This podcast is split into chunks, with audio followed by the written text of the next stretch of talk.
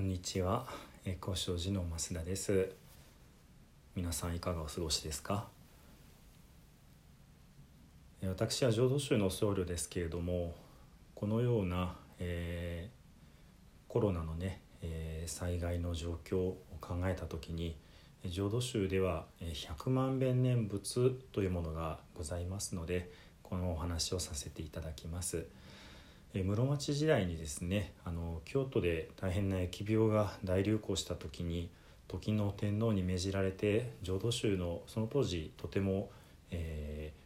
立派で有名だったそうあのお坊様に、えー100万遍のお念仏を命じたというふうに言われております。この100万遍というのはまあ100万回お念仏を唱えるということですけどもこのお坊さんは、えー7日7晩、えー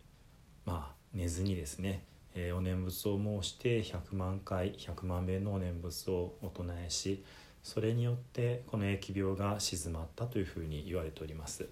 このことはねあの当時大変あのまあ皆さん喜ばれてね、あの褒めたたえられたようでして、えーこの智恩寺というお寺ですけどもこの智恩寺のお名前がえー百万遍智恩寺というふうに、えー名前をね天皇から、えーいただきましてまたさらにですね、えーこの百万遍智恩寺が建っているところの土地の名前が百万遍というふうに呼ばれております。ちょうどねあの京都大学の、えー北西角の交差点ここが百万遍の交差点でそのすぐ北側にこの百万遍智恩寺があるわけですけどもまあ地名に残るぐらいねあの皆さんが非常にこう感激をして喜ばれたということがあの分かるかなというふうに思います。またあの同じようなあの地名で言いますとね大阪に千日前というところがございます。こちらはですねもともと処刑場の土地だそうでして、まあ、とてもこう悪い場所だったそうですがあのある行者の方が1,000日間ここで行をされて、えーおかげでこの土地があの、まあ、呪われた土地から、まああのえー清らかなというかね、あの解き放たれた土地になって今も大変あのにぎわう場所となっております。もしかしたらねこういうあの大変な災いがあったところを、えー沈めた沈めることによってかえって、まあ、反映するということがあるのかもしれません。この100万遍の優勝ですけどもね、あのーまあ言ってみればお念仏にこういう呪術的な力があるというような発想でございます。ですのでね、あのまああるお坊様、まあ、あのある宗派の立場によってはこういう、えーまじないじみたお念仏というのはよろしくないっていうふうにね考えたりもされてきたわけですけれども、あのー今本当に私たち人類がもう人知を尽くしてはどうすることもできないような状況に陥っている中で改めてこのお祈りをしていくということのねあの尊さあの一刻に打ち込むことのあの素晴らしさっていうことをねあの考えざるを得ないわけです。ですのであのおまじないだからよよくないっていうようなことはまあちょっと言い方が申し訳ないですけども、まあ、頭でっかちなお考えなのかもしれないなって宗教っていうのは何かって考えた時にやっぱり自分の力ではどうしようもない壁にぶち当たりそれでもなおかつそれを乗り越えたいというあの絶望からの、えーそれでもなお望んでいくということが祈りの本質ではないかなというふうに思うわけです。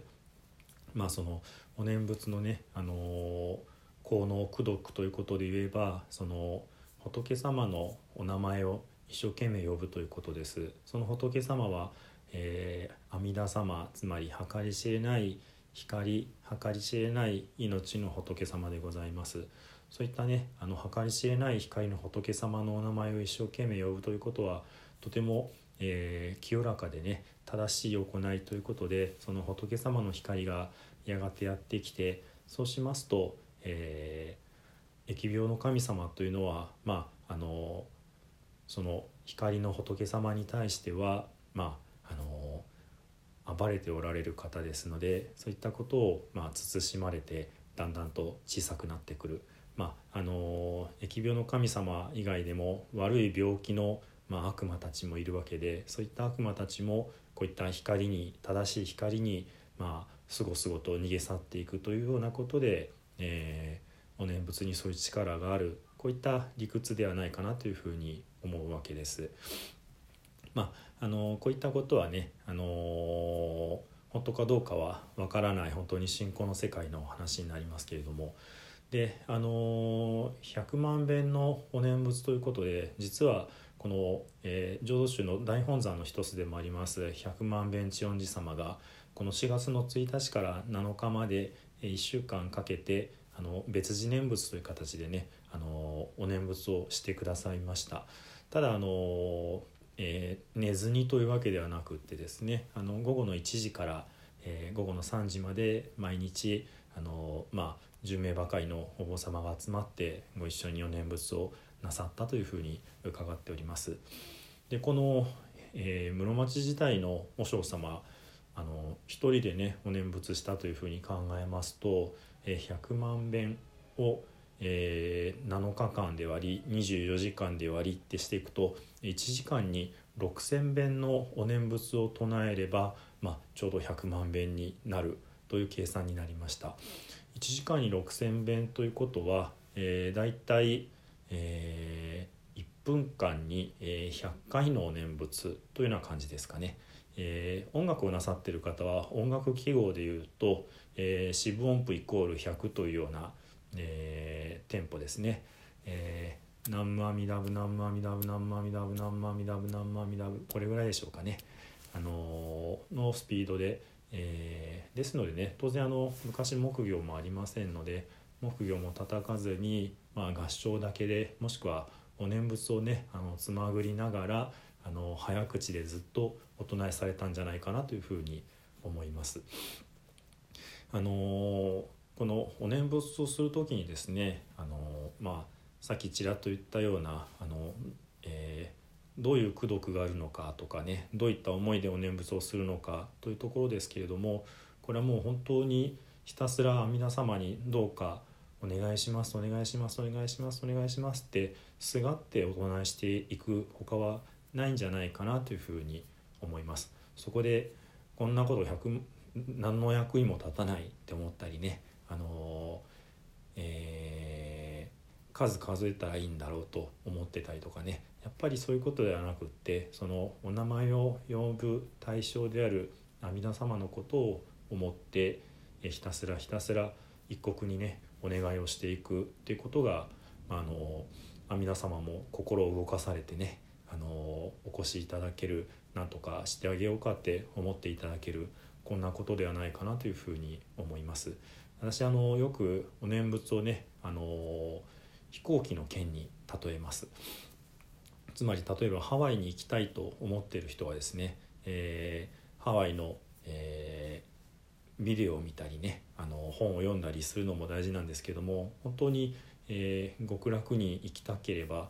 えー、そのハワイ行きのチケットを買えばいいわけですね。そういうふうに具体的に、えー、阿弥陀様に直接つながる方法があのお念仏じゃないかなというふうに思います。またあの電話番号にも例えることができます。例えば110番の電話番号を知っていてねあの何かあったらかけたらいいんだと思っててもあのおまりさんは来てくれないわけです本当に必要だったらね110番をかけなきゃいけないわけでもしそれが1回かけてつながらなくっても2回3回4回と何回も何回も何回も何回もかけるこういったことがお念仏を100万遍唱えるっていうようなことじゃないかなというふうに思うわけです。まああのお念仏でなくってもね、あのご自分の、あの信仰をお持ちの方はご自分の信じておられる神様であったり仏様を拝まえたらいいと思います。その尊い人間ではないね。尊い世界におられる方にあのまあお力をお貸しいただきたいっていうね。そういったあの一途な思い。こういったことこそが祈りの本質だと思いますのでね。あの生阿弥陀仏にとらわれる必要もないのかなとは思いますけども。私はとてもこの言葉が、えー、素直にね嬉しいのであのお唱えさせていただいている次第です。では最後に南無阿弥陀仏を十遍を唱えして終わりにさせていただきます。土生十年南無阿弥陀仏南無阿弥陀仏南無阿弥陀仏南無阿弥陀仏南無阿弥陀仏南無阿弥陀仏南無阿弥陀仏南無阿弥陀仏南無阿弥陀仏